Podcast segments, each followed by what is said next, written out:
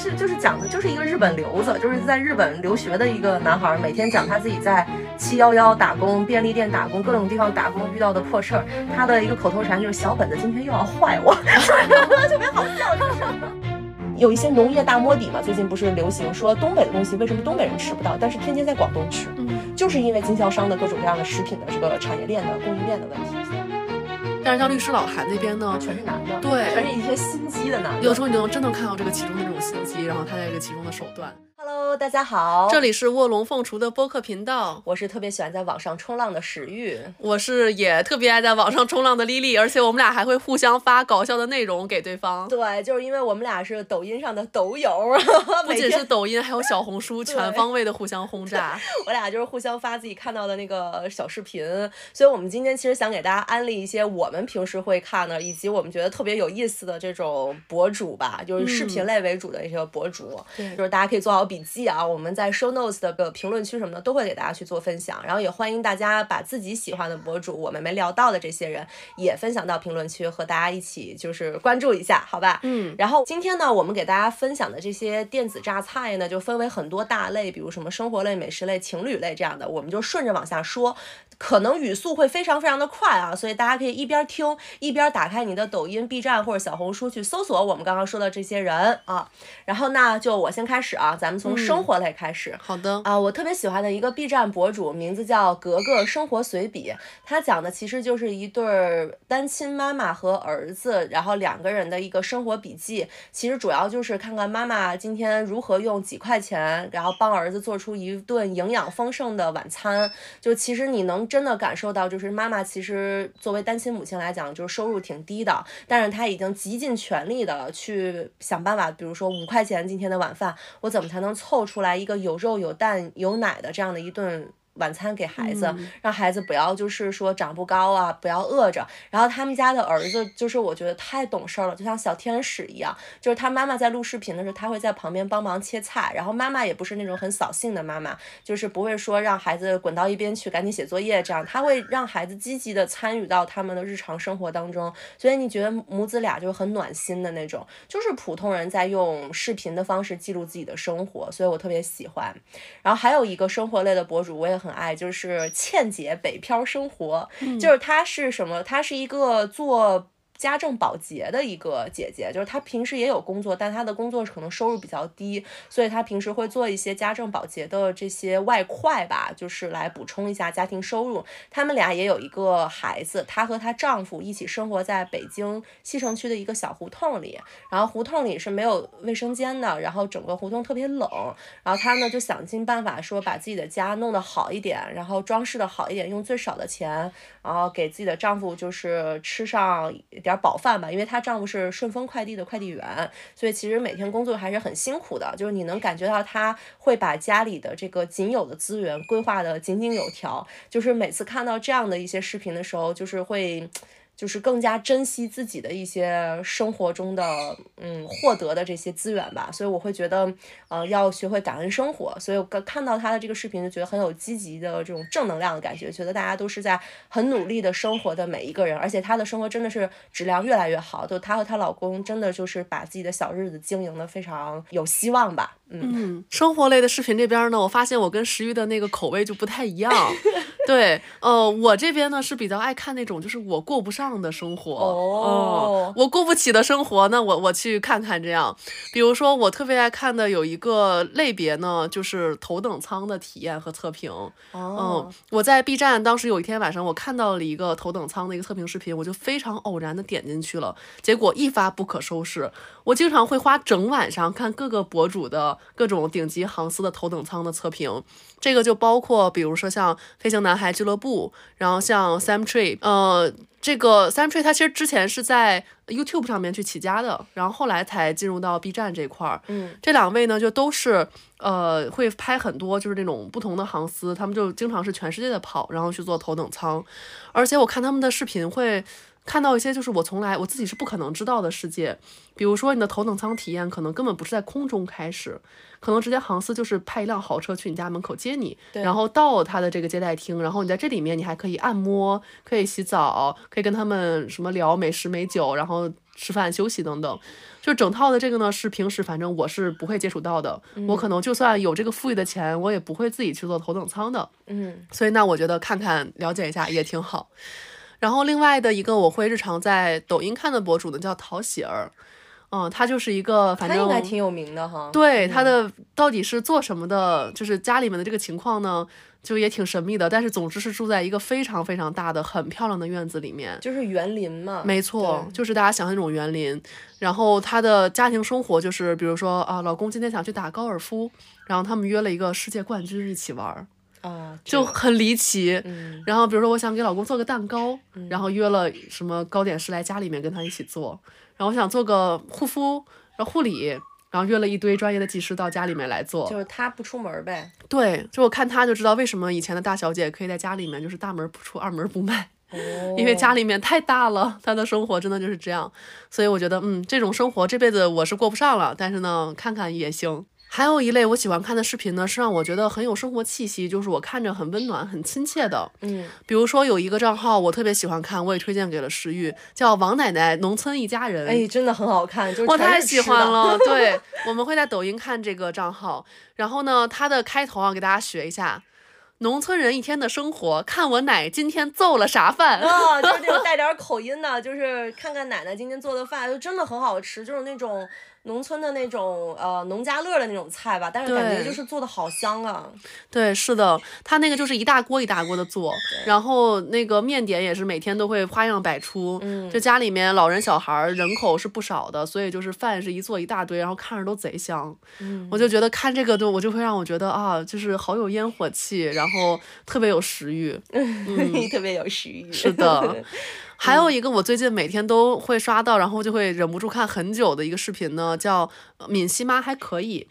这个其实是很多号都在做类似的内容，就是他们家里面有在上中学的孩子，嗯，那需要比较早呢去学校上自习，比如说五六点就可能就要起床，然后七点钟到学校，所以呢，这个敏熙妈呢每天早上就会拍，她要五点多起床，然后孩子六点半吃饭，妈呀，这她要准备早饭。之前一个博主忘了叫什么了，其实就是有很多爸爸妈妈都在做这样的视频。对，我看还有一些爸爸是什么给两个孩子送饭的视频，两个孩子在车里吃，然后也做的挺好的，那个爸爸做的。是的，嗯，因为就是我觉得我算是比较幸运的一小部分人吧，就是我的原生家庭其实也是很幸福的嘛，然后很稳定的。那当时其实我就是我对于。童年，我觉得最幸福、最温馨的回忆就是我上学的时候，也是我妈妈会早上起来跟我做很多好吃的，嗯，因为她会觉得说你上学很辛苦，然后你也在长身体，那我学习上我也帮不上你，我能给你做的其实就是做点好吃的，对，让你长好身体。妈妈真的做饭太好吃了，而且丽丽妈妈是全职主妇，所以是专业的做饭，就是真的很专业。我去他们家的时候，我就觉得 这玩意儿可以去卖了，这个菜，然后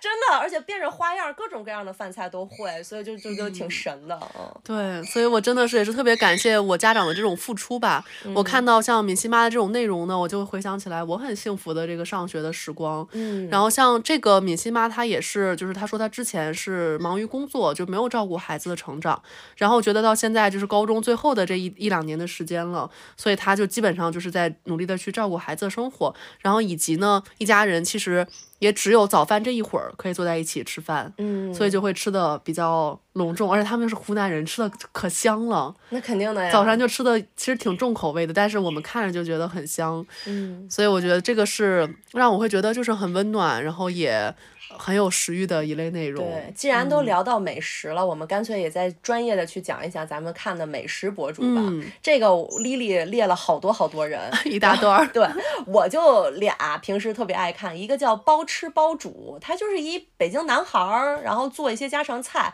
然后拍视频的是他老婆吧，或者他女朋友，反正就是这俩就是甜甜蜜蜜，然后做一点就是傻了吧唧的北京菜，然后但是你觉得挺香的，因为那个男孩儿就是他吃饭吃的特。特香，所以你就看完了以后就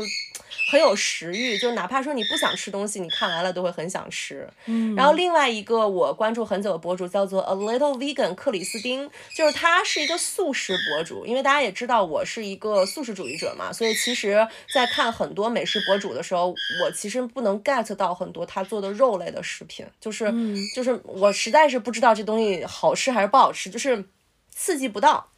但是克里斯汀他会去做很多巡宿，就是在全国各地去找素食餐厅，然后他会去推荐素食的零食好物。然后我其实关注他，真的是从他抖音上可能也就发了第一个视频，第二个视频就开始关注了。然后他的社群我也进了，就是他基本直播我都会去下下单，然后买一点东西。然后这个博主他很有意思，就是他其实之前是在新东方上班啊，然后。呃，当时查出了自己得了癌症，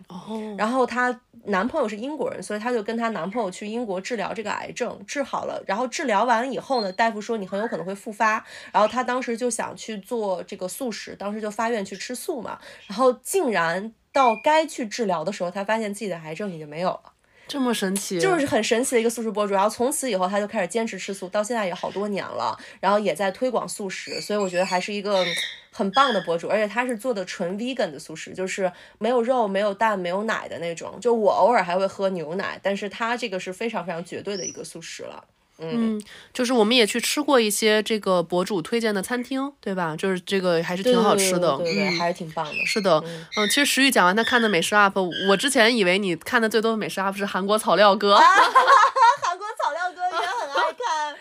真的是，我觉得这个账号好魔性。我给大家科普一下这个背景哈，这是一位在韩国女校。读博的男博主。啊，特别奇怪，就是他那个女校吧，就是他是本科可能都是女生，但是他比如说到读博、读研的阶段，就是也有男生可以去读，他就是那个少量的男生，然后呢，在那边读这个女校。他就每天拍他食堂的日常，对，然后韩国的大学食堂大家也知道就很 low 嘛，就全都是草料，全都是咸菜，就是，呃，海底捞小料区，你知道吗？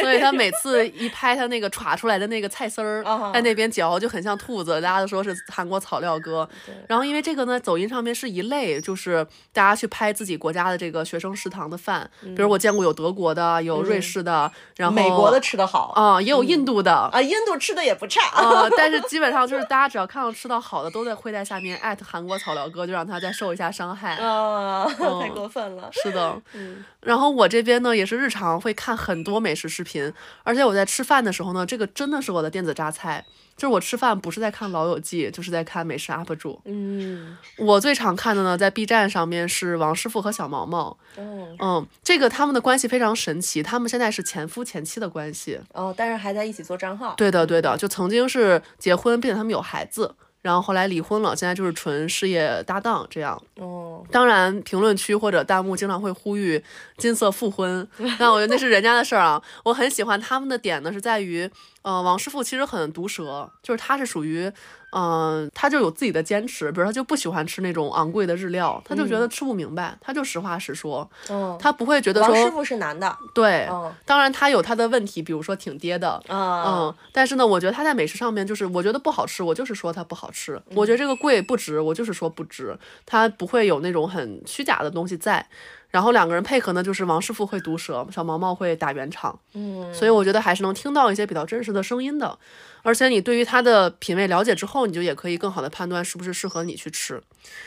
另外一个我很喜欢看的 B 站美食 UP 呢，叫 Meat Food 觅食。嗯，这个是一个帅小伙，他呢也是做这个账号好几年了，他 base 是在美国的。但是他现在疫情也过去了，他会在全球去吃，比如说像去迪拜，然后呢去欧洲、去墨西哥、古巴等等。哦，我觉得美国的很多街头小吃，就是 food truck 里面那种，就特别好吃。嗯，它就都包含，它也会有街头的小吃，然后也会有 fine dining。反正就是一个也不差钱的人，能花很多钱吃饭，嗯，但确实就是吃的也很香，我觉得内容是很优质的。然后现在这个 UP 主也开始自己做自己的品牌了，嗯，就是他是江西人嘛，会去做那种江西的辣椒酱什么的，嗯，反正我还是会挺期待，就是像这种专业的 B 站 UP 主能够在变现和商业化方面去做得更好的，嗯，然后他也跟他的摄像女摄像现在已经求婚了，哇哦，对，就是事业爱情双丰收。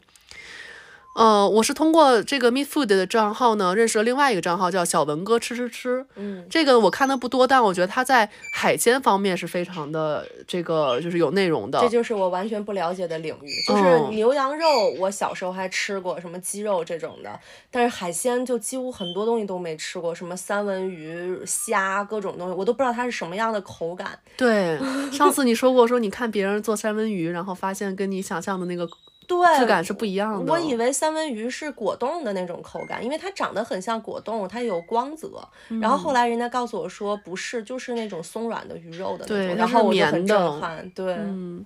是的。嗯，那我在 B 站还会看的另外一类美食视频呢，其实是知识性更强的，它就不是纯看你吃那个东西本身，它是给你讲食物的知识。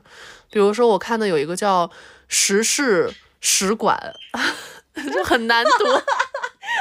他 为什么要起这个名字？标兵奔北坡啊！我当时在打这个名字的时候我就很痛苦，我现在读了之后更痛苦了。时事使馆。嗯。然后他会讲一些，比如说像咖喱简史，咖喱是怎么来的，或者比如说首相们他们的食谱，他们在吃什么，就是很趣味。如果你想了解更多的食物硬核知识，你可以去看一下。嗯，我日常刷抖音也会看很多就是美食相关的视频，比如说最近我特别爱看的，每天都会看的一个号叫邻家小仙女。哦，这个我不知道，你回头推我一次。对她之前呢是她在谈恋爱。她的标签是糊弄男朋友的便当，但反差感是在于，她说是糊弄，但其实超级无敌精美。哇！就里面的每个东西都要什么摆个造型，上个腮红，妈呀！啊，摆个小鬼脸儿，妈呀！我就是绝对不会对男人这么好，超级无敌精致。然后重点来了，这个男的做了很多很渣的事情，然后他们分手了，然后反正中间也有过一段时间互相爆料的这个经历。哦。但是呢，现在就是他稳定的更新了自己的新生活，就是自己给自己做好吃的，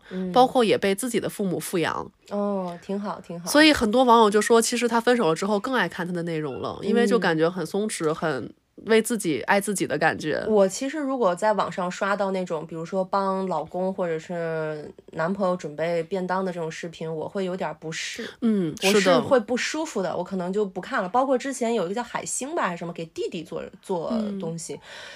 我也觉得很不舒服，就觉得你二十多岁应该去上班啊，你每天给你弟弟做三餐干嘛呢？在这儿，然后后来觉得他弟弟也挺好的，就是姐弟俩感情也不错，也就能看下去。但是说实话，一上来是真的有极度不适感的。嗯，是的，其实他也是在他分手之后，我才开始稳定看他的内容。之前会觉得哦，就是挺漂亮的，但现在会你给你男朋友做东西，好吧？对，现在会觉得很开心，他就是呃，开始了自己的新生活吧。嗯。嗯，另外一位就是这几年一直断断续续在看的呢，是玲子，这是嗯，玲子 Rico 日本的博主吗？他是生活在日本，但是他就是我不知道他的成长背景，他很多语言都讲得非常好，中文是完全是流利的，是母语的。对他好像也有一些混血吧，这个我不是那么清楚啊。但是他的生活呢，就是大小姐的生猛日常，有多生猛？呃，首先为什么是大小姐啊？非常有钱。嗯。然后为什么生猛？就是他经常生吃各种东西。尤其他在日本嘛，有很多海鲜，所以他经常会吃各种什么生牛肉、生海鲜什么这些东西，而且他真的很享受。以及呢，由于他非常的富有，他就会经常的就是环球各种旅行。大家就说他像我们的旅行青蛙一样，就是到处玩，然后给你寄张明信片，嗯，就很羡慕，就是好像过上了你梦想那种旅游的生活。包括像当时世界杯，他就会跑去呃世界杯现场给当日什么最佳球员颁奖之类的，就是不知道他是什么背景，但就是过得很爽的样子。所以就是看他的这种吃吃玩玩，我觉得对我来说也挺解压的。嗯嗯，还有一个就是最近我看了真的是走不出来的一类视频，潮汕人的家庭晚餐。妈呀！是什么样的感受？就是太好吃了，太丰富了。怎么潮汕人都这么会做饭？我感觉长江以南都挺好的，就长江以北吧，就给我一种很干枯的生活的感觉。哦，比如说我看那个账号叫波波妞，她就是讲她的潮汕婆婆每天做饭。哇哦，太好吃了！我每次看那一桌，我经常会收藏她的视频，然后想着说以后要不我也给自己做点里面的那种菜，就是好好吃啊，真好。我就每次看着嫉妒的那个口水从眼角流下来。哎呀，笑死！然后在美食这边呢，我最后再补一句我的一个立场，我还是要跟大家讲一下的。我从来不看那种就是吃大量食物的那种吃播或者是视频，这个是我特别反对的。包括比如说，嗯，就是很突出那种咀嚼声啊什么的。啊，我很讨厌 ASMR，就是我觉得不好听。对，我觉得这种视频就是它可能会就无形当中会给你加强一些你暴食的冲动。哦，对，因为我曾经也有过一个阶段，我会觉得我想看这种视频去冲淡我的食欲，就是不会，因为越看越对，饿。我想说，我吃不到的东西，我看看这种视频去解压，我看他们吃。但是我自己的体感是，我觉得它其实反而隐形的更加重了我想吃那个食物的渴望，然后我会无形当中更去模仿他们那种大口吃和吞咽的那种感觉。哦，所以我觉得这种视频还是大家要谨慎观看啊。以及之前咱们其实官方也打击过一波那种就是很浪费食物的嗯那种暴吃的吃播。其实我觉得这种官方的主张是对的。嗯，其实大家还是应该跟食物有更健康的关系。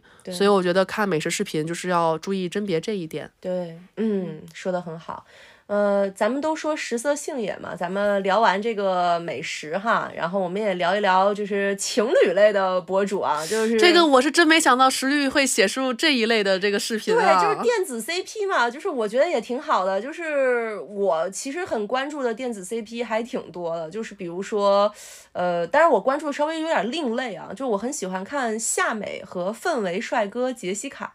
就是夏美是一个长得真的很漂亮的一个女孩子，然后但是他呢很搞笑，就是他的有一个。呃，话术就是你看他前面都认认真真的在跟你说很诗意的东西，然后突然来一句哈哈笑死，然后好好冷。特别冷的那种，特别那种冷笑话的那种美女。然后她自己其实就是在一个小村子里长大的一个小女孩，然后来到了大城市里，然后遇到了自己的这个爱人。然后分为帅哥杰西卡的是一个丑男人，就是被我们所有网友，他其实没有那很丑啊，就是只是被我们网友评论为一个丑男人。然后呃，他跟他的女朋友夏美比，就是感觉丑爆了，你知道吧？然后这俩人就是各地去旅游，然后那个杰西卡非常擅长摄影，所以他把夏美拍的真的超美，就是感觉很仙女的那种。所以而且呢，杰西卡很擅长写文案，你就能感觉到他在文案里面就是。天天给夏美写情诗那种感觉，就是高品质的文案，低品质的男人那种。哦，情侣感啊，就是这这对情侣我很喜欢，而且我有的时候会抄袭一下杰西卡的文案。然后还有一个叫二十四阿哥，他应该我怀疑他是不是北京人啊，就是不太清楚。他是十年丁克夫妻，但他是从男性视角去看丁克和女性主义这个事情，然后有点像更多偏向于情感博主这种，然后会有很多女性的这个粉丝跟找他去投稿，说自己生活中的一些困扰，然后这个是二十四阿哥真的会从非常女性主义、很专业的角度去把他骂醒，然后。他也算是很坚定的一个铁钉吧，就是铁钉客嘛。然后，所以我觉得其实这个世界上其实是有一些真的会去思考女性议题，以及会把这个议题思考的非常圆融的这样的男性在的。而且他并不是说以这个来博眼球，他是真的从把这个女性主义实践到了自己的婚姻生活当中。所以这个这个人我也很喜欢。然后还有一个情侣类叫贝加尔阿南，这个他很有名气，我估计很多人都关注了。他是一个。中俄情侣，他是阿南是中国人，然后呢，他他在那个俄罗斯这个谋生啊，做生意的这个过程当中，认识了一个呃俄罗斯的小姑娘，然后两个人呢就谈上了恋爱了。就是咱们其实经常能在网上看到一些中外情侣的那个视频，你感觉好像两个人很奇怪，嗯，就是这两个人就不是互相尊重的状态，好像就是在博眼球，或者是说在搞一些话题点。但是阿南和这个俄罗斯小女孩，他们两个人爱情就非常的互相尊重，而且很朴素。那个女孩就是贝加尔湖附近的一个村儿里的那个女孩嘛，所以阿南作为咱们中国人，就中国人就是从不空手去岳丈家嘛，就所以你就天天看他带着大包小包的东西，开着车带着那个自己老婆就回回丈母娘那儿了，给丈母娘天天翻新房子呀，给他丈母娘带一堆东西，然后给老丈人就是买冰箱什么的，就是你就会觉得就是这就是好好好过日子的一种情侣的状态，就觉得生活是有希望的。包括他还带着他们俄罗斯一家人来中国玩儿什么的，就是这个过程都给人体感很好，就是你能觉得两个文化，中国人的文化和俄罗斯的文化是在互相尊重和交融的，而不是说我们搞一些呃中外差异，然后博博眼球，然后去搞一些就是让人觉得嗯很不舒服的东西。嗯，你这么一说，我也想到我关注的一对情侣，就是 TJ and Claire。嗯。呃，然后 TJ 是其中的男方，呃，他是美国人，然后 Claire 是咱们一个中国女孩子，然后他们俩呢是在澳大利亚认识，然后是在澳大利亚定居，呃，现在已经就结婚好多年了，呃，但是他们最近也是决定说，因为就是其实都是会希望更能跟自己家人在一起嘛，嗯。他们会从澳大利亚搬去南方这边，就是美国，然后但是他也会一年有固定的时间回中国，嗯。就两个人其实也是是会互相的考虑对方的感受和妥协，嗯，这样子的。然后我觉得他们那对儿很有趣的是，就是那个 TJ 那个老公吧，非常喜欢中国文化，尤其是《甄嬛传》，他是《甄嬛传》十级学者，天哪，他中文很好是吗？嗯，就是蛮好的，哦呃，不能说是那种特别好，但是他会格外的对《甄嬛传》滚瓜烂熟。哦，啊，有点像泽西岛岛主。嗯，所以就是嗯他们俩的视频，很多时候就是会用《甄嬛传》的梗来对话。嗯，而且他一叫他自己的老婆是叫你个老六，挺逗的。对，就是在这一块儿的中文，他真的溜到飞起，就特别搞笑。而且我觉得，就是他们俩其实会有的时候也会做一些很深度的，就是会谈他们关系的内容。嗯比如说，其实他们中间也会走到一些那种节点上，会觉得有那种坎儿过不去，让他们决定分开三个月，独自生活，然后再回到一起。我觉得像这种是，呃，让我感觉就还挺真诚的。他们也会暴露他们的一些问题，然后以及他们的这种不同的阶段的 struggle。其实我个人呢是很少在网上看情侣类视频的这种内容的，哦，因为我觉得吧，生活就是冷暖自知。嗯就是以前有过那种，比如说你追一对情侣，发现哎前两天还秀恩爱，过两天直接分了。哦，所以我是觉得情侣类内容是 MCN 情侣。嗯，不是，那都结婚了，哦但后来离婚了。对，我就觉得情侣类的内容吧，很有可能是带有一些表演的成分，就不嗯知道几分真几分假。所以说，其实我比较少看这一类，但是我会偶尔看一下的是有一个叫呃 Aria and Brandon 的一个号，嗯也是一个中国女孩 Aria 和她的澳大利亚男友 Brandon。我看的唯一理由就是 Brandon 太帅了，特别帅。然后以及他的一家子都非常帅，他有好多兄弟，就好多弟弟吧，嗯一个赛一个的帅，嗯，这种就是纯粹看帅哥的内容，我是喜欢的。电子帅哥是吗？嗯，然后石玉还写了一个类别叫那个电子男友女友，哎，对，我们可以先把这个类别给这个也是我没有想到石玉会写的一个类别。哦，是，主要是很想写一下那个其中一个我特别爱看的，叫“是国草不是校草”。嗯，然后他他是就是讲的就是一个日本留子，就是在日本留学的一个男孩，每天讲他自己在七幺幺打工、便利店打工、各种地方打工遇到的破事儿。他的一个口头禅就是“小本子今天又要坏我”，就是 特别好笑。这个帅哥就是属于搞笑型帅哥。然后很喜欢他的一个原因是他因为他撞脸肖战，哦，那真的很好帅的。像肖战呀！我的天呐，对，然后呃就是。哎，我们石玉也是看脸的。对，我觉得喜欢看帅哥。我觉得肖战长得是挺好看的，你这个不得不说，是吧？然后我就经常刷他，而且我觉得从他那儿刷到一些东西以后，也能看到一些日本留学生的真实生活状态。因为我有一个非常好的朋友，然后他就跑到日本去留学了。我们现在就是沟通很少嘛，我也会担心说他在那边留学打工会不会遇到什么。不开心的事情，然后呢，我就看这个是国草不是校草，然后他他讲自己在日本留学的生活，我觉得挺有意思的。嗯，石玉写这个电子男友女友这个类别吧，我真的是看到一愣，我都没有想过还会有这样的一个类别要去讨论。嗯我好像想了想，我真的没有什么电子男友，就是会日常去看的那种帅哥账号，反而没有。我是广泛的看帅哥，不会。对，丽丽老给我发一些裸体帅哥的视频，真的我受不了了。我说不要给我发这种。我不会被一个帅哥牵绊住，我是广泛的，嗯。但是呢，电子女友我觉得还是有一些的，就是我非常非常欣赏的女性，嗯嗯，有一位我很想讲的叫倔强的花花，嗯然后她呢是健身的博主，当然她其实很重要的身份，她是比基尼运动员，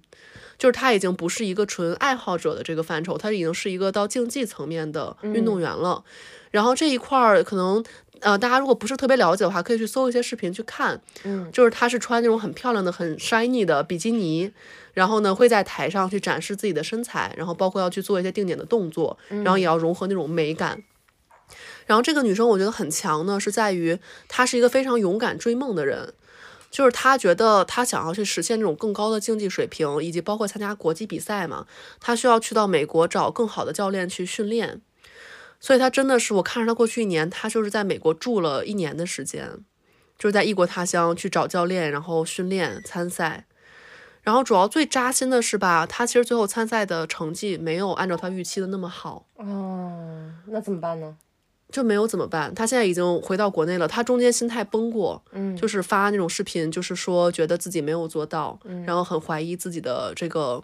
目标和自己的生活，但现在已经又调整回了一个比较好的频率，就是说，那我其实还是要找回我健身的初心，是因为我热爱。我真的非常非常的敬佩这些健身方向的这些运动员和专业的人士，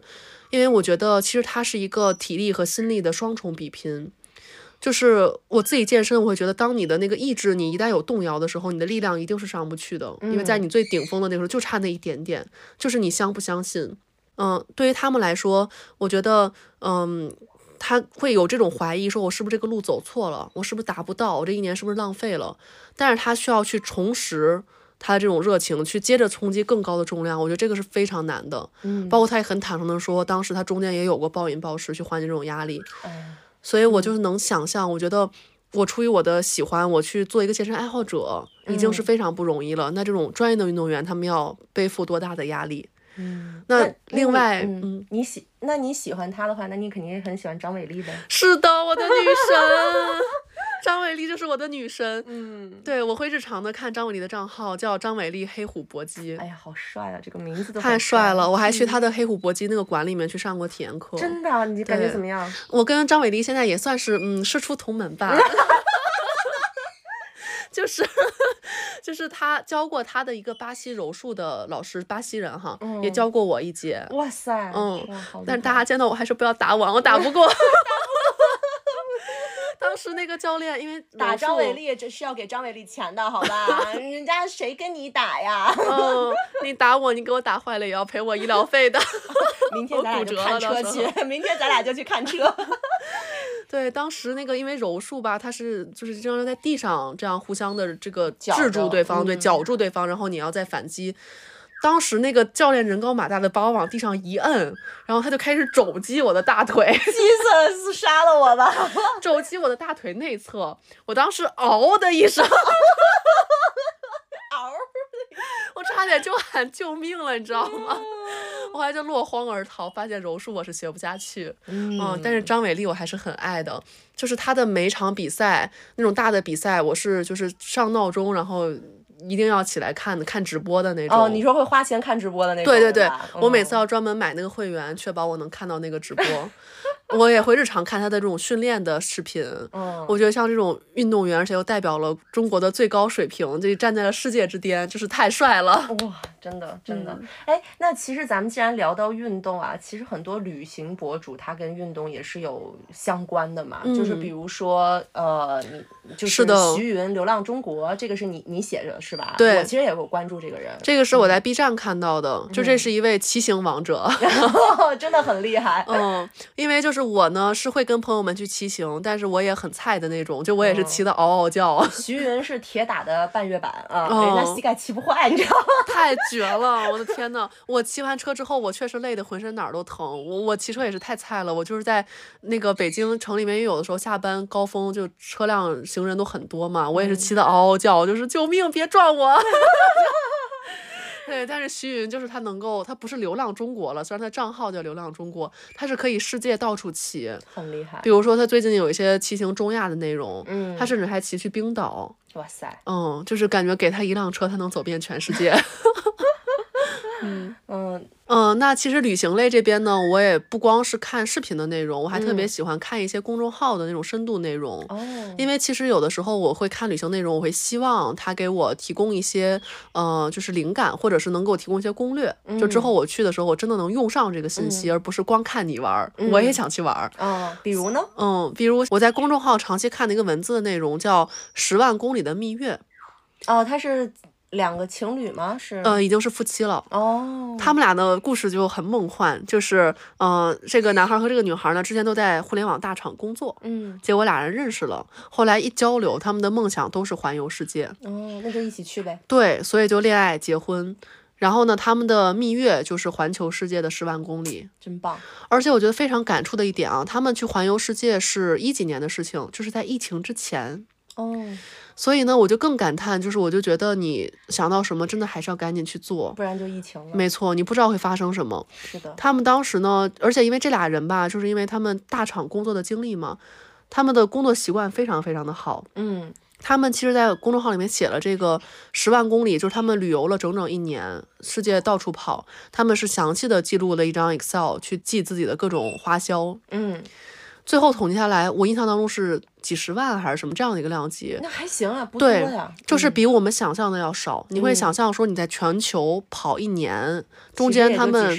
对各种体验也都完成了，其实就是可能在北京你就是付个首付都付不起的一个钱。嗯嗯，这个大家可以去仔细翻一下那个文章哈，我没有就是仔细看他那个到底那个数字，但我觉得像他们真的是给了我一个启发，就是这个事情还是 doable 的，它是可嗯做的。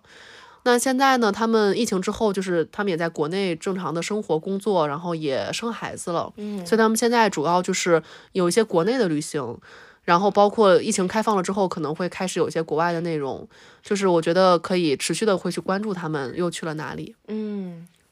这边我要专门补录给大家再推荐一个我非常喜欢的旅游博主，因为这个博主呢，他也是文字类的，我真的是从豆瓣一路看到了微信的公众号，他的豆瓣上的名字就很奇葩，叫家禽腿部保健，然后呢，他的微信公众号叫廖信忠。这个博主非常神奇的是，他是写 B 级旅游的，就是一些很猎奇的东西，比如说他会去写他在成都开情趣酒店的房间，然后比如说他会去写说他去了这个茅台镇，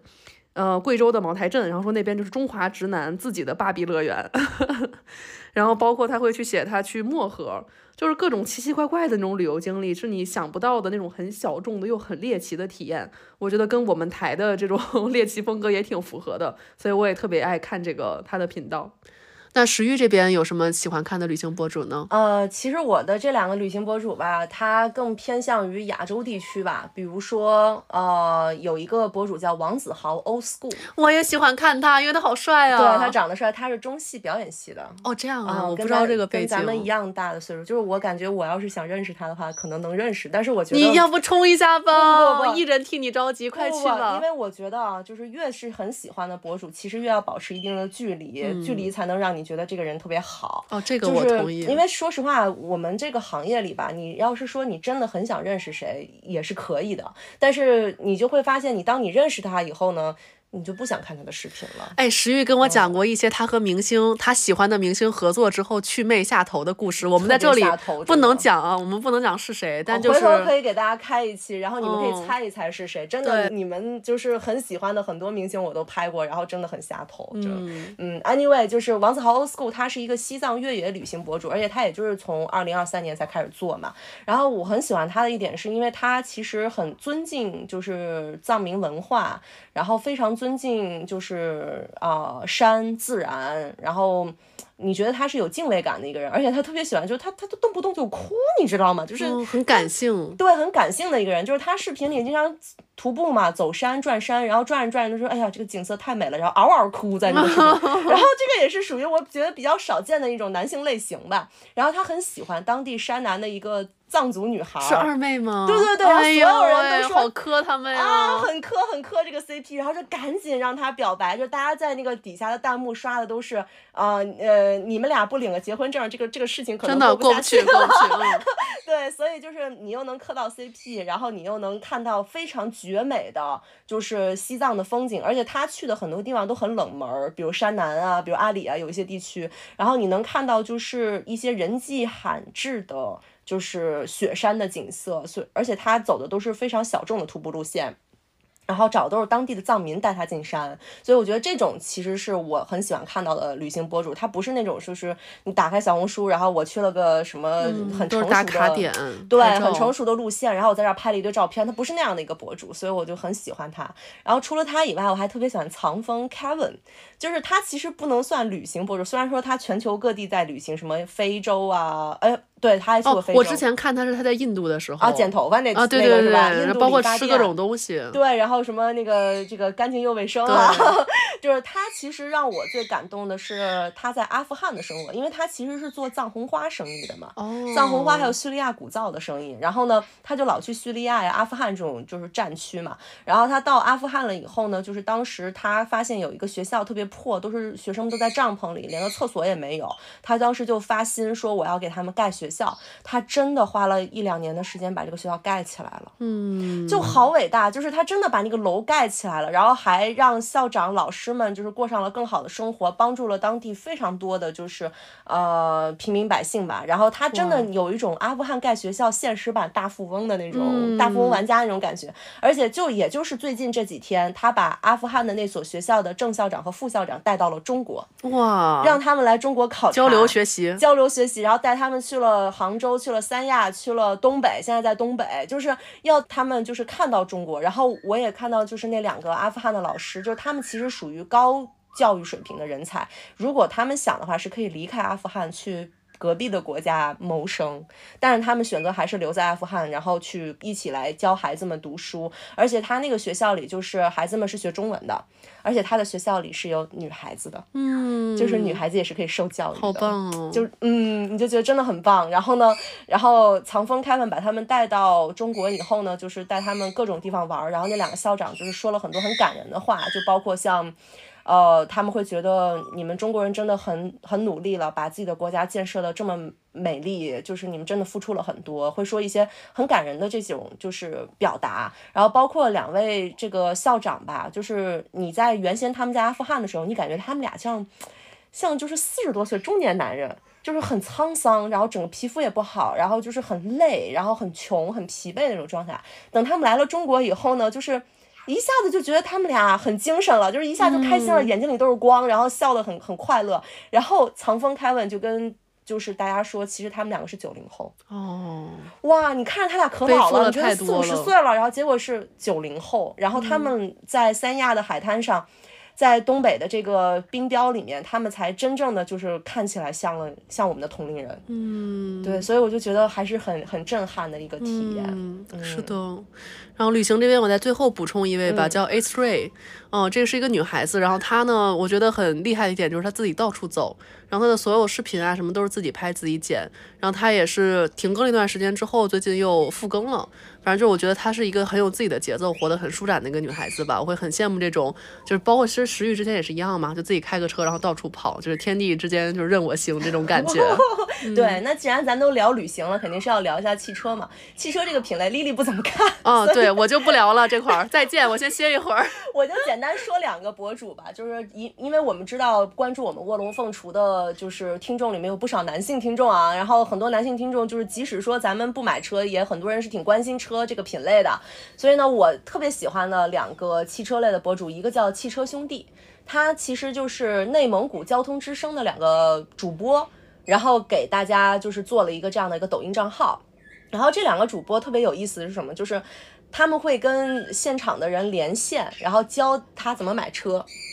特别好笑的就是那些嘉宾跟他们连线的这些就是听众们，然后这些听众经常就跟他们。就你能遇到那种富婆姐姐哦说，嗯、说那个，嗯，你们那个你们兄弟俩给我推荐个车吧，我预算四百多万吧。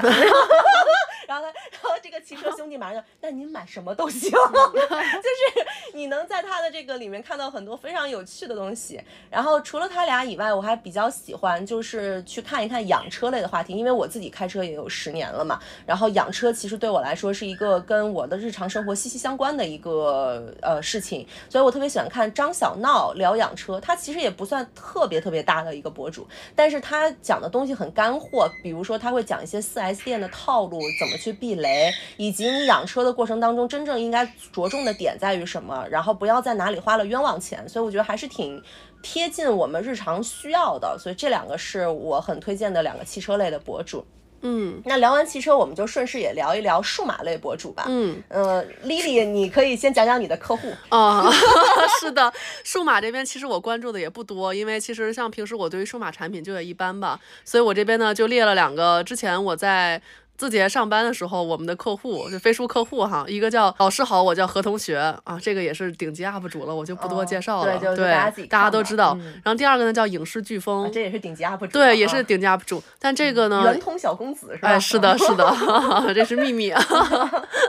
嗯，所以像影视飓风的话，像包括 Team 啊、思维啊，都是当时我直接接触合作过的。然后我是真的觉得他们就是很人是对非常非常专业，非常非常好。嗯然后后面我也看了很多他们的视频内容，就真的是觉得他们是很有这种初心和坚持的。嗯嗯，然后他们好像某一期还提到了说，未来的梦想是能够拿到一个奥斯卡的最佳动画短片的那样的一个奖项。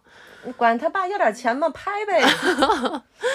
对他们其实做了很多有趣的内容，比如嗯说给其他的视频 UP 主去改变他们的这个拍摄环境，嗯然后做一些这个这个改造方案等等，嗯，然后包括他们这个公司团队内部的很多日常也会拍成很有趣的那种搞笑视频，嗯。包括他们可能最近还看一下他们内容，就是他们的团建会出国，就是让两两组人在国外同一个地方拿着不同的预算去拍创意短片。哇，听起来好像艺考啊，梦回艺考。不好意思，电影学院艺考有的时候会考这种东西，你知道吧？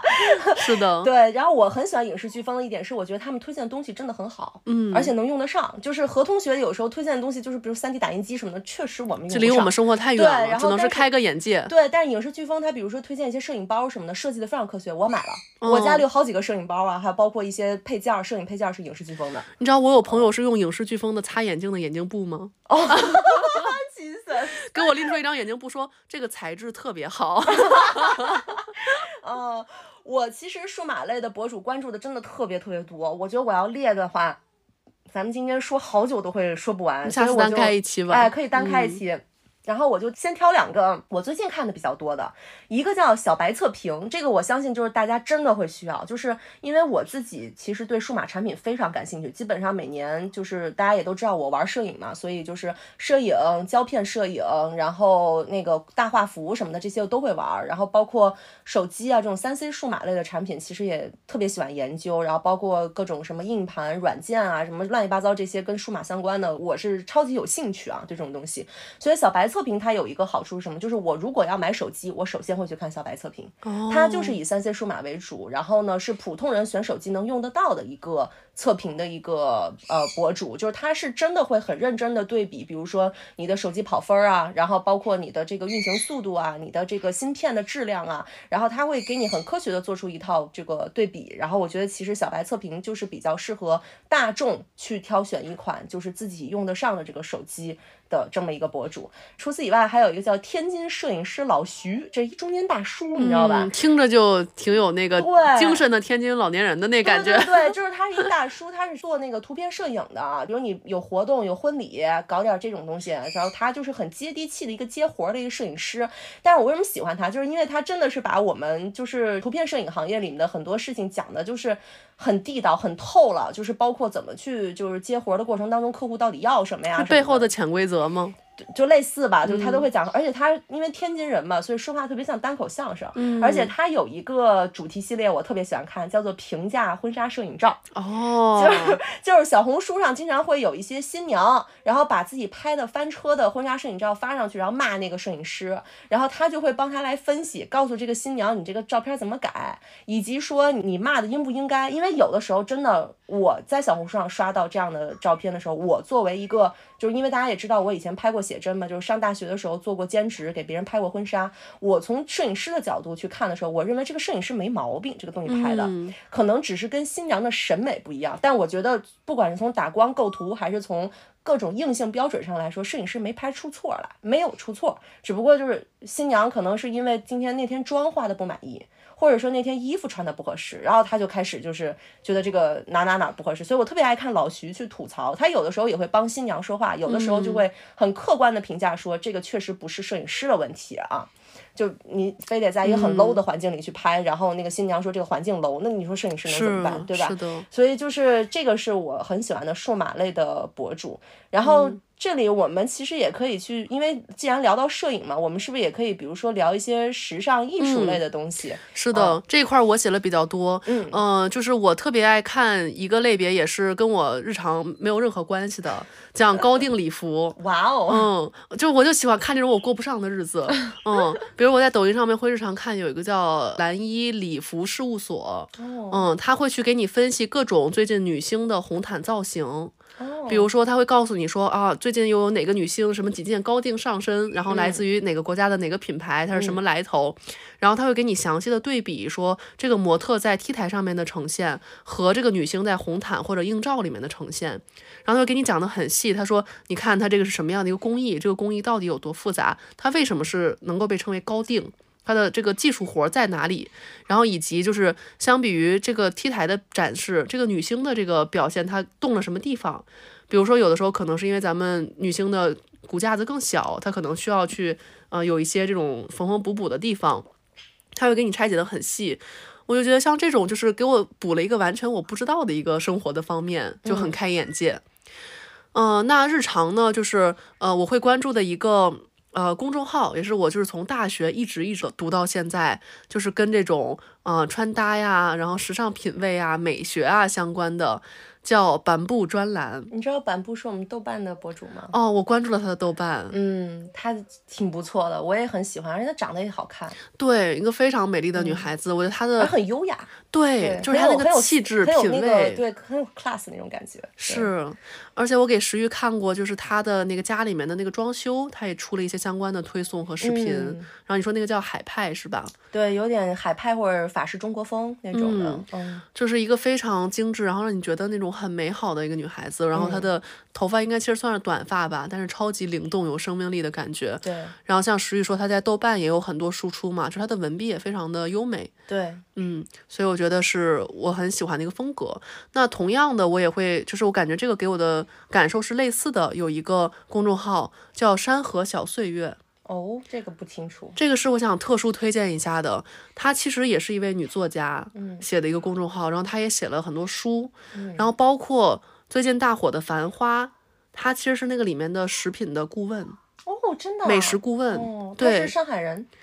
嗯，我不知道他是哪里人，但是她哦做过一些就是上海美食的研究，甚至出过相关的书。哇塞，可所以当时导演联系到他说：“你能不能给我做这个食物的顾问这个我回去也要关注一？”下。，对，所以其实里面的很多那种菜谱啊什么的，是他来设计的。哦，嗯，我觉得这个就很有意思。而且其实最早啊，我跟这个公众号结缘，是因为我翻到了一篇他写那个，嗯、山西的，就是大同那边的应县木塔的文章。嗯，这不是梁思成、林徽因最喜欢的木塔吗？因为我超级喜欢梁思成和林徽因这一对。你去过吗？应县木塔？我没有去，是因为当时我对，哎，我就是应该开车。你又要是会回到了这个话题刻你就到了。因为当时我在大同一个周末，我就是要，因为它那个大同的城和应县木塔和悬空寺，它是一个三角的结构，嗯，等于说我的时间只够去一边儿。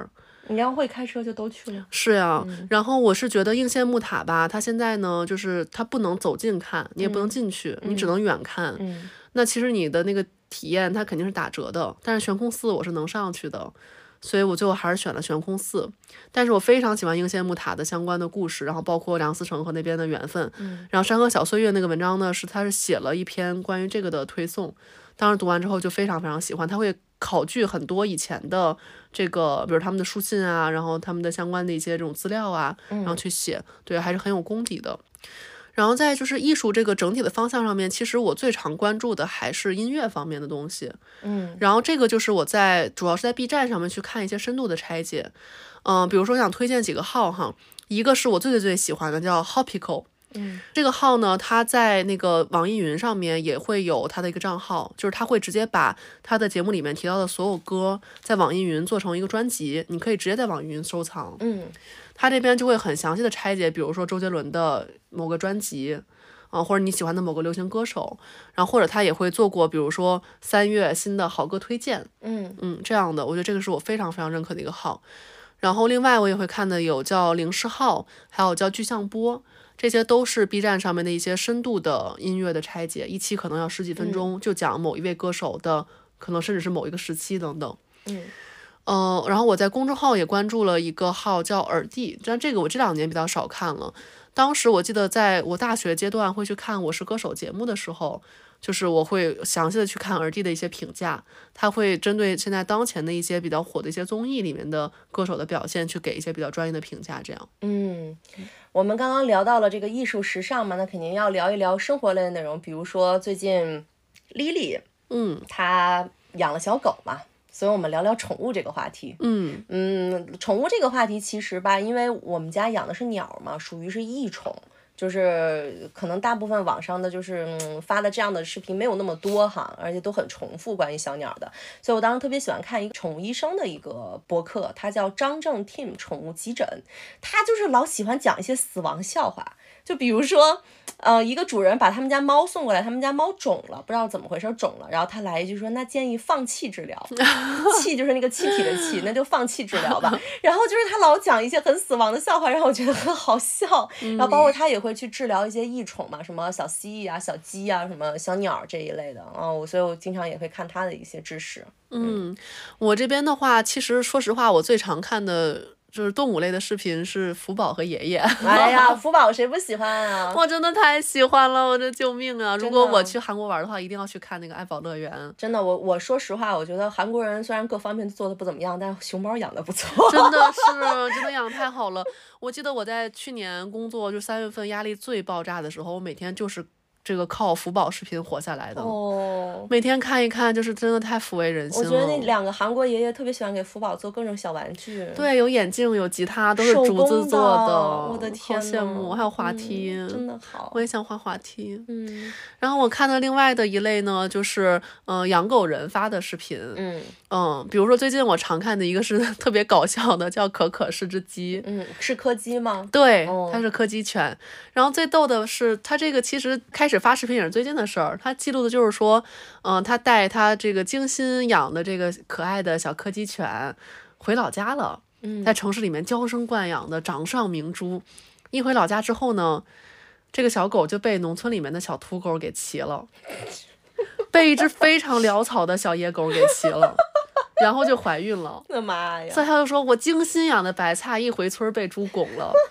我我有一个豆瓣博主朋友，他也养了一只小柯基。他之前在北京生活时就觉得他们家狗很委屈，然后他是四川人，所以就回了四川。四川不是夏天和冬天都挺绿的嘛，就是南方都是绿油油的嘛，所以他们家狗在四川真的好快乐，就是农农村的那个田里面跑来跑去的那个样子，就一下子就我就觉得哇，这这才是狗生无憾啊！” 哎，真的是。但是他们家狗吧，一回农村就怀孕了，然后现在呢，几只小狗娃已经生下来。妈呀！嗯，然后特别好笑，他的视频后续吧，就是他就开始疯狂的抓他们家这女婿，嗯嗯，就是想要，因为那狗真特潦草，特脏，就是毛都打结在一起，他就想说，那你毕竟是我们家人了，我得负责你的形象改造，赘婿是吧？啊、就开始疯狂去抓他们家那只女婿，这个狗，那在逃的女婿。然后就给抓回来之后，给它洗啊、梳毛呀、送去治疗啊什么的，好好玩，还有剧情，特别好笑。就是后来就就是出了一系列这种都是抓女婿、呃，对，就是自己家的小狗在农村被拱了的这种故事。嗯 嗯。然后我看的另外的一个呃是养那个比熊的，哦、比熊也很可嗯，爱。潘岛小熊没烦恼，它那个其实是一对拉拉的女生，嗯，然后他们养了一只比熊的小狗，白色的，对，纯白的，哦、好可爱，我可喜欢比熊了。嗯，因为我自己养的虽然是博美嘛，但是因为同是纯白的小狗，它就有很多共性的问题，嗯，比如说毛发的护理，嗯，比如说白的小狗很容易有泪痕，嗯，就是你的就像狗的黑眼圈一样，它其实就是眼泪溢出来了，然后如果在眼睛下。面那个毛上面，它时刻是湿润的，它就会慢慢的就是氧化成红色的。丽丽是不是你最喜欢的狗狗就是博美？嗯，因为我自己养的是纯白的博美嘛，哦、就是最有缘分的就是这个小狗。他养狗之前，我天天鼓捣他，你养只灵缇啊，养个细犬。我最喜欢就是中华细犬，嗯、就那种细溜溜的那种狗。哦、我喜 欢毛蓬蓬的，我就天天洗脑他，丽丽养个细犬，丽丽、嗯、我拒绝，我早就识破了你的意图，想让我养你喜欢的狗。然后我就坚持的养了博美，所以当时像看这种类型的视频呢，就会长进很多知识嘛，比如说怎么护理它的眼周，让它不要有泪痕之类的。嗯、呃，那其实平时我也会看一点点猫猫的内容，嗯，比如说我最常看的有一个猫叫梅西，嗯嗯，然后它那个就是一个超级社牛的漂亮猫猫，真好。它从小的社会化训练做得非常非常好，嗯，因为很多猫呢，它一出门就发抖害怕嘛，它就嗯抱在主人身上。但是这只猫猫吧，它是竖着尾巴，然后到处在那个商场里面逛奢侈品店。哦，它就一见人就人来疯的那种，然后一看，classy 猫猫，对，一看，哎呦，这奢侈品不错，我进去逛一圈儿，然后带着它的主人去逛各种奢侈品，太逗了。然后就是那些店员都非常非常的喜欢它。嗯，太逗了。对，正好聊到宠物嘛，也聊到刚刚说的宠物医生嘛，所以我们也聊一聊咱们人类的这个健康哈。嗯，这个健康类的话，就是我就想只推荐一个博主吧，就是六层楼。因为他是一个关注女性健康的男博主，然后他自己本人是妇科医生，然后也出了非常多的书，然后在豆瓣也是很有名气的一个。呃，博主，然后他自己是有很多什么公众号啊，然后有微博啊，有小红书啊，就是各个平台他都有。就是大家其实对于女性健康、两性话题感兴趣的话，也可以去关注一下他讲的内容，还是非常科学的，而且颠覆了很多我对于女性健康的一些想象和一些错误的观念，所以大家还是可以去关注一下他。然后呃，除此之外呢，我们还想跟大家聊一聊，就是。搞笑类的博主，嗯，这个是我非常期待的一个环节。对对对，就是我看到丽丽已经写上了猫一杯，那也是我很喜欢的博主。是的，从猫一杯开始。这个是著名的法国豚鼠美女。哦，她其实可厉害了，她好像是在法国的很多什么奢侈品品牌上过班，然后设计她本身就是学艺术，对，画画也画很好，法语讲的也很好。然后她是个广东人，经常把这个粤语和这个法语混在一起讲。是，而且就是她平时其实是以搞笑为主嘛。但是最近开始流露一些这种，就是呃，怎么说呢？就是给我们这种山猪观众吃点细糠的这种，时不时给你们震撼一下。就是真的，一打扮是非常非常非常漂亮。就是你平时她搞笑的时候也能看出来很漂亮。对，最近对开始有一些，比如礼服的造型啊，接一些广告啊什么的。然后包括展示自己的一些才艺，像她随手一画就可以画出来很漂亮的表情包。嗯嗯，就是喜欢这种又幽默然后又好看的美女。嗯，另外我觉得也是一个符合这个标准，就是超级幽默但又很美丽的一位女博主，就是李如如。嗯，现在也超级火了嘛，我觉得这个都不用多介绍了，就是有十足的表现力和生命力，然后以及不知道哪儿有那么多的精力可以分身，然后自己扮演各种各样的角色，然后以及好像剪辑都是她一个人。哇，好厉害！嗯，另外一个我会常看的呢是叫十三姨。这个我不知道，他是在抖音上面，我会去看，就是他讲一些娱乐圈的八卦或者最新事件，或者有时候也会接点广子讲讲剧。哦，但那些我一般就跳过了哈。哦，他就是一般会拿个毛巾包着个头，就像包租婆一样，就一个经典的造型。嗯，然后呢，去分析一下当前的这种最新八卦。哦，我觉得像这种号呢，其实有很多，就是核心就是看你觉得你听谁讲的，你最能认可他的思路和让你觉得有一些新的视角吧。哦，嗯。我很喜欢的搞笑类博主，其实有两个跟咱俩挺像的，也是那种闺蜜搭档，就是一个叫韦小牙，嗯，然后他这俩人可变态了，就是他俩真的就是走在大街上，你就想躲着他们走的那种变态，太异了吗？就是不是那种异的感觉，是真的很变态。呃，他俩的那个风格有点像日本漫才啊，就你一句我一句那种。然后他们就讲，就是一个段子，就是说你要是在浴室里。然后没穿衣服，这时候推门走进来一个帅哥，你该怎么办？他说那就捂住啊，捂住什么？他说捂住捂住对方还是捂住你的眼睛？然后他说捂住我自己的脸。哦，剩下随便看，就是很多这种变态的梗，就很好笑。然后还有一个闺蜜搭档是周周啊，就是他们虽然说有一点剧本感，稍微有一点 MCN 的那种感觉，但是因为呃主角周周她的这个表演非常的好，所以你觉得她好好笑。就是他俩的有一个系列叫做。去那种二十块钱的旅店的打卡，就是说那个周周说，哎呀，咱俩今天喝多了，那你别回家了，咱们住个酒店吧。然后打开以后，那个旅店看起来好像有一个窗帘儿，打开以后发现是一个墙，里面没有窗，就是里面有非常奇葩的东西，很好笑。然后除此以外，还有一个律师的那个号叫俏佳人叉叉叉，就是一个律界的段子手，然后每天都在分享一些非常魔鬼和死亡的东西。而且他明明是零零后，却长得像个八零后。哦。然后很一本正经的给大家讲冷笑，而且是个广东人，所以很好笑。然后还有一个就是女性博主，她也是自己拍，就是拿了个自拍杆自己拍，叫王师傅。嗯。我觉得王师傅他应该是坐标在南方的一个。嗯，不是很大的一个城市里，然后你能看到他每天像个老年人一样，然后做一些非常深情和一些严肃的，就是话题，在严肃中搞笑。比如说，他会去观察一个，呃，就是说我马上要倒闭了、破产甩卖的这么一个店，然后他又观察他十天，连着观察十天，发现他还没有破产倒闭，他每天都是说明天就要撤店了，明天就要撤店了，结果撤了十天。然后王师傅，我很喜欢他，是因为这是我爸分享给我的。我爸刷抖音刷到，他说这个女的长得像你，就 而且都姓王，你们可以去看一下，是稍微有一点长得像我。确实有点。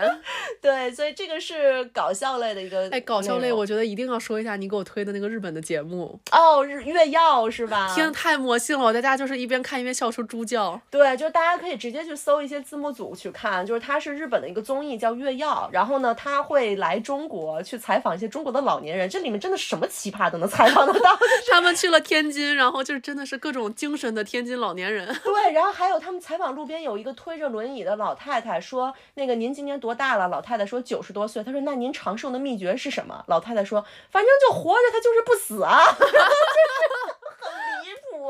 然后那个月曜真的是超级好笑，就是那种很很经典的那种日式搞笑的那种感觉哈。嗯，然后呃，它里面还采访了一些什么中国在日本的留学生，然后说，请问你如何总结二零二三年？那个女生直接写了一个坏。然后就坏掉的坏，然后他说啊，你为什么会觉得二零二三年过得很坏呢？那女孩直接怼脸开大，就是说，因为你们日本人搞核污染，所以你们很坏。日 本的那些导播们都傻眼了，就是真的是贴脸开大的那种感情，非常好笑，很勇很勇很勇，大家可以去去搜索一下。嗯嗯，然后我们最后再讲一个叫做信息差类吧，嗯就是因为我相信很多人是网上冲浪是为了看到一些和自己不一样的生活嘛，嗯然后有很多信息差，我觉得是着实的可以帮大家解决很多真正的问题，然后甚至是说去帮大家就是弥补掉信息差以后，发现生活中有很多小窍门，比如说那个临期野狗，嗯，他其实就是一个很搞笑的博主，他是做临期食品生意的，然后我估计可能是他也想自己从自己的渠道里卖卖货嘛，所以他就会天天拍自己的工厂，然后跟大家讲就是临期食品有多香啊，多便宜，真的我见过那种就是依云水两块钱一瓶儿，哇，这怎么能买到啊？临期嘛，就可能比如说再过渠道呢？就从他的渠道，他的哦直播间嘛什么的，然后还有什么就是临期巧克力，外面卖两百一盒，他那儿卖二十。哦，这个我太需要了。对，然后我当时就惊呆了，然后我才知道什么叫做临期的牛奶、临期的奶油，以及真的中国有很多人在购买临期食品。嗯，然后边角料食品什么的，就他真的给我科普了很多食品工业销售产业链上的知识，让我知道了什么叫做区域经销和经销商之间的这个战争是怎么样的，以及经销商之间的法律是什么。我才知道有一些可乐的口味我们在北京喝不到，是因为我们这边大区，比如华北区的大区的那个经销商，他就不进那个口味。嗯，有一些农业大摸底嘛，最近不是流行说东北的东西为什么东北人吃不到，但是天天在广东吃，嗯，就是因为经销商的各种各样的食品的这个产业链的供应链的问题，所以我特别推荐大家去看，而且这个人很搞笑，就是这个大叔很搞笑，就是你会觉得看着也挺开心的。嗯 嗯，然后除了这以外，我还想聊一下就是学区房的这个话题，就是因为我知道有非常多的呃北京的听众，然后可能你们现在是有孩子的，因为我知道有我的有一些读者，他听咱们的播客是因为他看了那个《妈，这是我的人生》那个书嘛，就是那个书它不是讲教育的，然后其实北京的学区房。很混乱这个市场，然后但我觉得讲的最好的一个博主叫北京叮当，就是叮当买房这样的一个一个账号，在抖音上有那个女博主，她把呃西城区。然后月坛那个片儿区，以及海淀的那个三小强那些片儿区，给你讲的透透的，就你一下就知道、哦，原来学区房是这样，以及哪里的学区房正在暴跌。所以我我所以我觉得就是还是学到不少东西，以及同样也是一个教育类的，但是我觉得任何人都能看，因为它太搞笑了。它叫鲍叔讲留学，他就是一个大叔，然后是做留学中介的，然后。他为了博人眼球，每次讲的时候他都吼着讲，一边吼着讲呢，一边拿一瓶矿泉水往自己脸上浇，什么？就是营造出一种是很着急的那种感觉，就是这个迫在眉睫的感觉，就是，但是他讲的东西真的很骚，就是他那个招数吧，就是他那种留学路径规划的招数，就是我让我觉得，我靠，还能有这种方法比？如说呢，最震撼的一个，就比如说家里一年收入只有五万块钱，如何留学？哦，就这咋留学？这让我看来就是留不了学，以及还有就是说上不了职高的人也能在他这里野蛮发育，哦，然后以及就是说你成绩特别特别差，就是你孩子是个傻的，我也能让他去留学，就是他有各种各样的骚招，以及他真的是知道很多我听都没听说过的学校，还有这些学校真的很香，就比如说你去了他会给你发钱，然后甚至怎么样，就是欧洲的一些小众的学校，还有亚洲一些小众的学校，然后我觉得就是好震撼，就是这个鲍叔讲留学也是让我开了眼了，然后同时呢，就是因为大家也知道那个石玉是一个这个。逃生爱好者，哦 所以我要，对自己的性命看得非常的重。所以我要推荐两个就是。讲这个逃生和野外生存的专家的博博主这个账号，一个叫朱伟强，就是他其实是德爷的搭档。就如果大家喜欢看《荒野求生》的这种系列的纪录片，你们其实是能够认识到朱伟强，他是一个中国人，而且好像是有一定的军人的。退伍军人的身份，然后他很擅长野外生存，会讲很多野外生存的实战经验。然后他的账号，我觉得拍摄质量也比较高，所以我很喜欢看他。然后另外一个就是普通人版的逃生专家，叫天哥爱生活，就是这大哥就是一个普通大哥，你明白吧？但是他真的好爱，就是讲自己的逃生啊，就这种这种什么 B U B 的包怎么准备，以及他在他们家地下室里搞了一个小小的避难所。特别特别小，就只能放下一张桌子，放几个货架那样的。但是他搞了，他搞了一个避难所，然后还自己装了新风和那个避难所的这个空气流通的这个设施。哇，我的逃生包就是照着他教的东西去学的。大家可以听一下我们的第十期节目。对逃生包那一期真的很很诡异啊，那一期，所以他其实就是普通人版的一个逃生专家，所以这也是我非常喜欢的一个原因吧。嗯嗯，对于我来说，我觉得信息差这块对我帮助最大的是律师相关的一些账号。嗯，比如说，大家其实很多人就说你应该对比着看龙飞律师和老韩律师的两个人的这个账号，为什么呢？因为龙飞律师那边都是女生，其实我自己看会觉得很多女生还在为情所困，就是其实她头脑还没有特别清晰，她还没有想着我要怎么去保护我的财产、我的权利，还在想的是她爱不爱我，对我怎么要把这个婚姻继续下去，我该怎么样选择。